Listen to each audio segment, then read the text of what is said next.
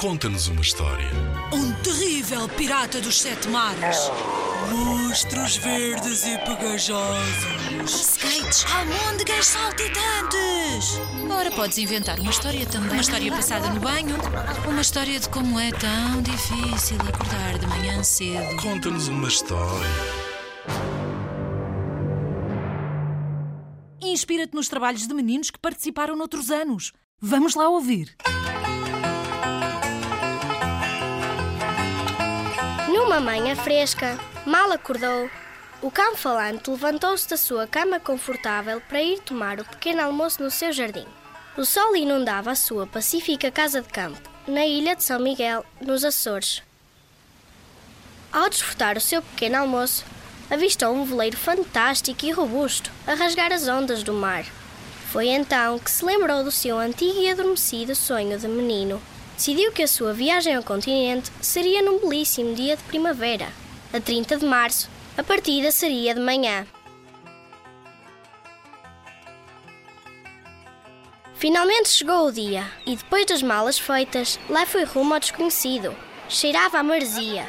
O cais de embarque estava repleto de pessoas e estavam atracados pelo menos quatro embarcações gigantes. O barco em que ia fazer a sua viagem ao continente tinha um ar majestoso. Possuía três velas colossais cor de marfim. Viam-se pessoas a correr de um lado para o outro, carregados com as suas malas. Desculpe, minha senhora, dizia um senhor todo atrapalhado ao chocar contra uma senhora toda rebuliça.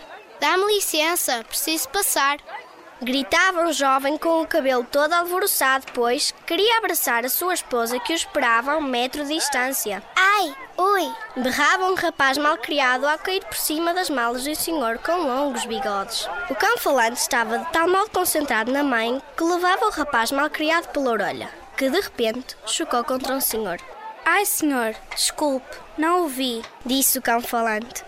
Não faz mal, eu também estava distraído. Respondeu o homem ouriço, pois, com esta confusão, até eu me distraía. Exprimiu o cão falante, voltando-se para a confusão. Sim, sim, mas olhe naquela direção. Nós vamos por ali e eu não estou a gostar daquelas nuvens. Estão negras como a noite. Indicou o homem ouriço com muita preocupação. Tem razão, senhor. Aproxima-se uma grande tempestade.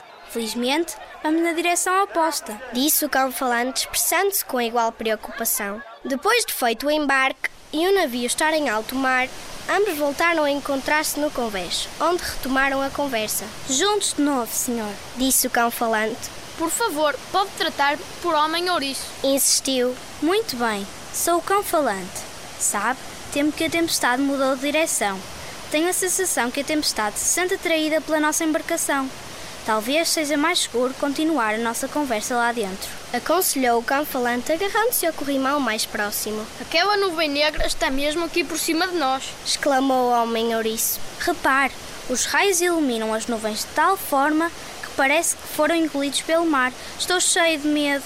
Gritou o cão falante arrepiado. O barco começou a ficar agitado e o mar estava enfurecido. As ondas gigantes e a ondulação provocavam um mal-estar a quem viajava no barco. Cheio de medo, o homem ouriço agarrou-se ao cão falante.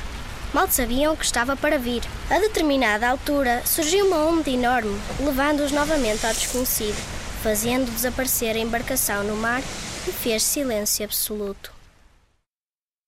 Onde estamos? Disse o cão falante, meio atordoado por ter engolido muita água. Não acredito. Estamos vivos. Onde estamos? Repetiu o homem ouriço. Não sei. Talvez aquelas pessoas nos possam responder. Perguntou o cão falante, apontando em direção às pessoas que estavam a chegar. Naquele momento, viram aparecer um leão sem juba e um rapaz franzino a caminhar na praia. Quando se aproximaram deles, perguntaram espantados e preocupados se se estavam a sentir bem ou se precisavam de alguma coisa. Sem hesitar, o cão falante perguntou: Estamos bem, mas gostava de saber onde estamos. E quem são vocês? Como viemos parar aqui? E os outros? Disse o cão falante, desvairado com o que lhe tinha acontecido. Calma, amigo. Eu sou o Zeca e este é o Leão Sem Juba.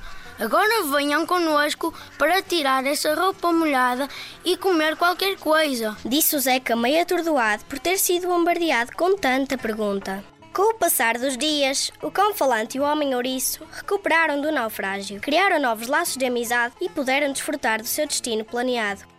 A viagem alucinante ao continente.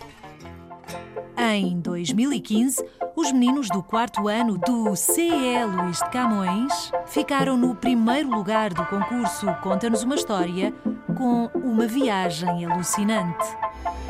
O concurso Conta-nos uma História é uma iniciativa promovida pela Direção-Geral da Educação. Concorre com a tua turma. Apoio Rádio Zigzag.